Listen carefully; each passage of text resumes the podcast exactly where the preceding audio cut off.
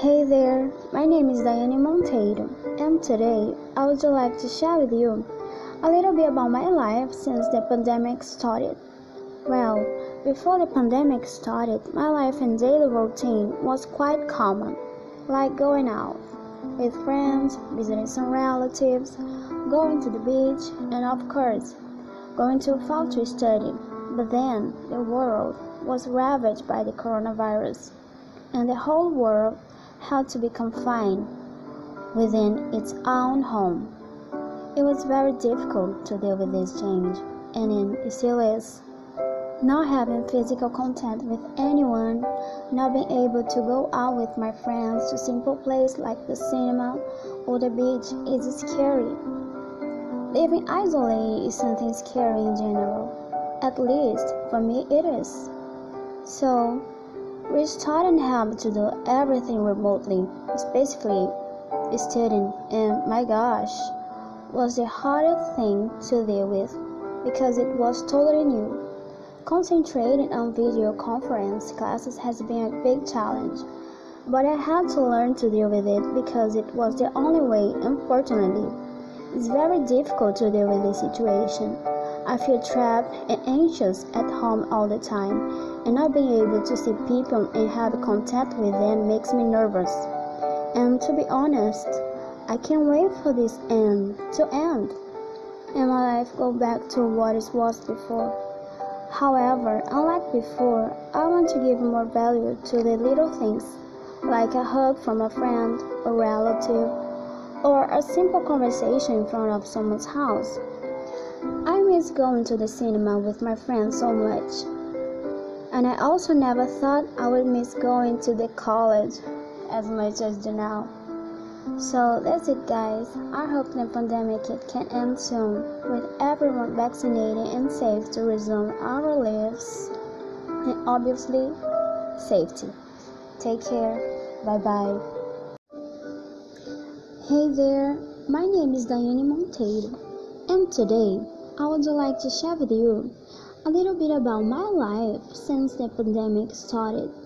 Well, before the pandemic started, my life and daily routine was quite common, like going out with friends, visiting some relatives, going to the beach, and of course, going to fall to study. But then the world was ravaged by the coronavirus, and the whole world had to be confined within its own home. It was very difficult to deal with this change, and it still is. Not having physical contact with anyone, not being able to go out with my friends to simple places like the cinema or the beach is scary. Living isolated is something scary in general. At least for me it is.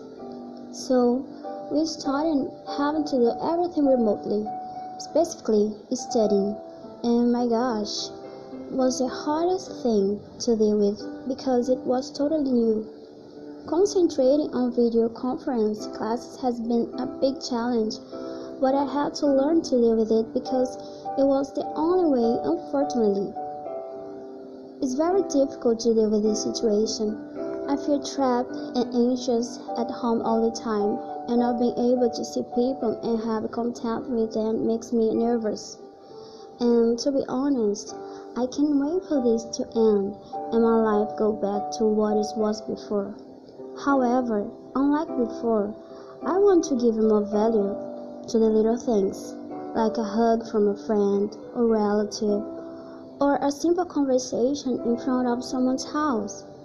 I, I miss going to the cinema with my friends so much.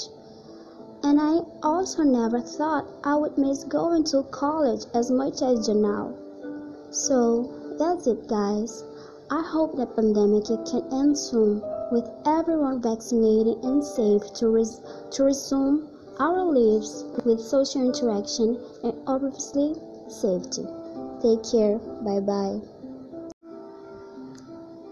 Hey there, my name is Diane Monteiro, and today I would like to share with you a little bit about my life since the pandemic started.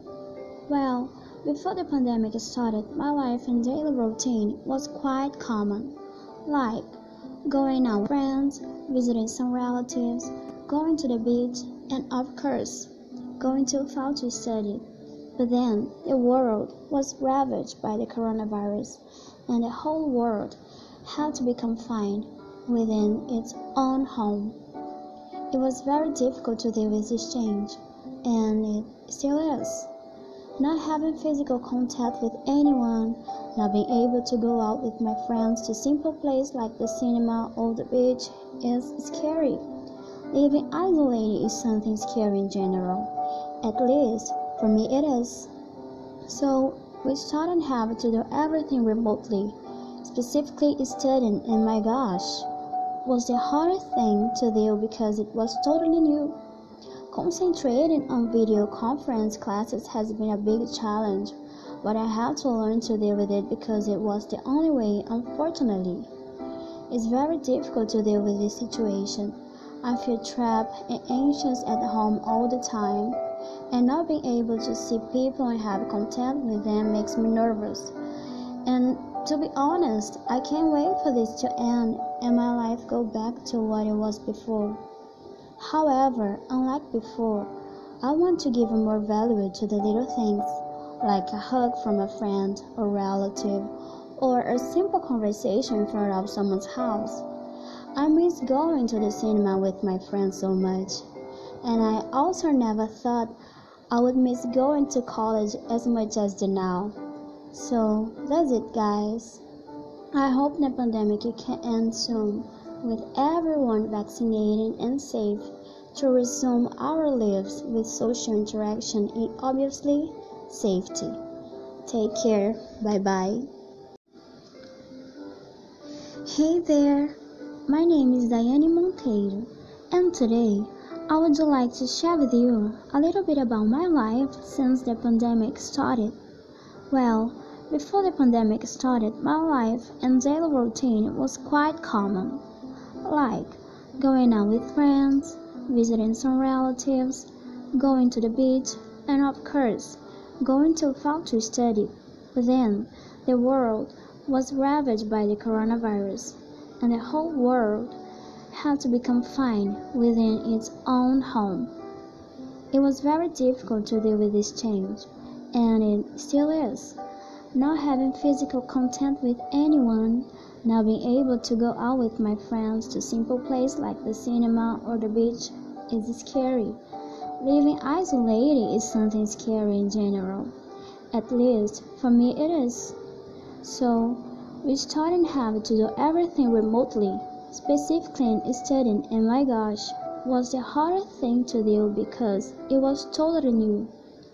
Concentrating on video conference classes has been a big challenge but I had to learn to deal with it because it was the only way, unfortunately. It's very difficult to deal with this situation. I feel trapped and anxious at home all the time, and not being able to see people and have contact with them makes me nervous. And to be honest, I can't wait for this to end and my life go back to what it was before. However, unlike before, I want to give more value to the little things, like a hug from a friend, a relative, or a simple conversation in front of someone's house. I miss going to the cinema with my friends so much, and I also never thought I would miss going to the college as much as do now. So that's it, guys. I hope the pandemic can end soon with everyone vaccinated and safe to resume our lives with social interaction and obviously safety. Take care. Bye bye. Hey there, my name is Diane Monteiro, and today I would like to share with you a little bit about my life since the pandemic started.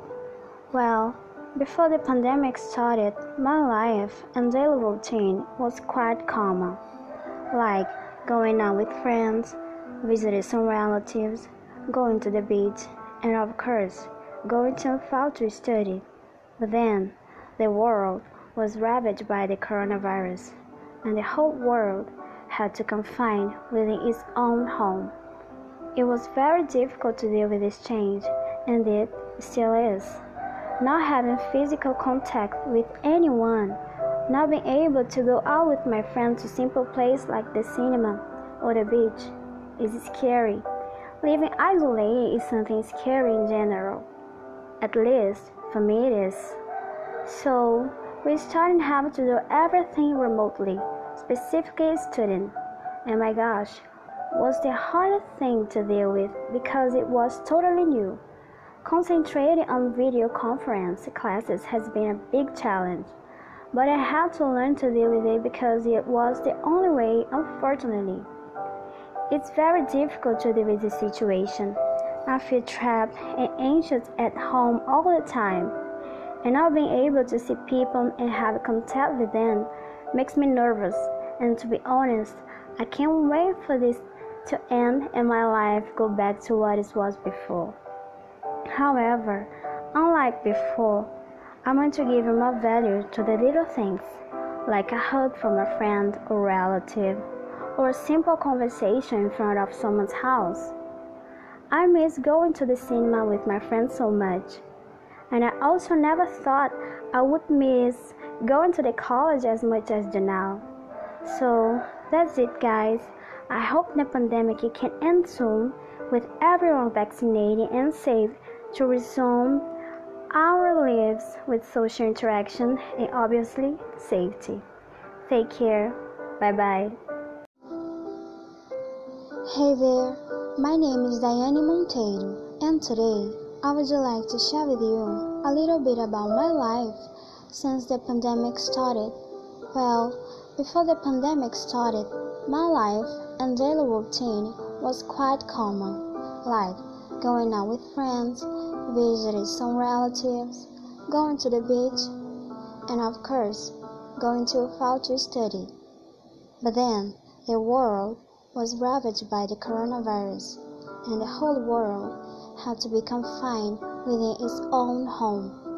It was very difficult to deal with this change, and it still is not having physical contact with anyone, not being able to go out with my friends to simple places like the cinema or the beach is scary.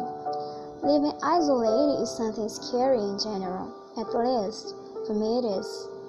So, we started having to do everything remotely, specifically studying. And my gosh, was the hardest thing to deal with because it was totally new. Concentrating on video conference classes has been a big challenge, but I had to learn to deal with it because it was the only way, unfortunately. It's very difficult to deal with this situation. I feel trapped and anxious at home all the time, and not being able to see people and have contact with them makes me nervous. And to be honest, I can't wait for this to end and my life go back to what it was before. However, unlike before, I want to give more value to the little things, like a hug from a friend or relatives, or a simple conversation in front of someone's house. I miss going to the cinema with my friends so much, and I also never thought I would miss going to college as much as do now. So that's it, guys. I hope the pandemic can end soon with everyone vaccinated and safe to resume our lives with social interaction and obviously safety. Take care. Bye bye.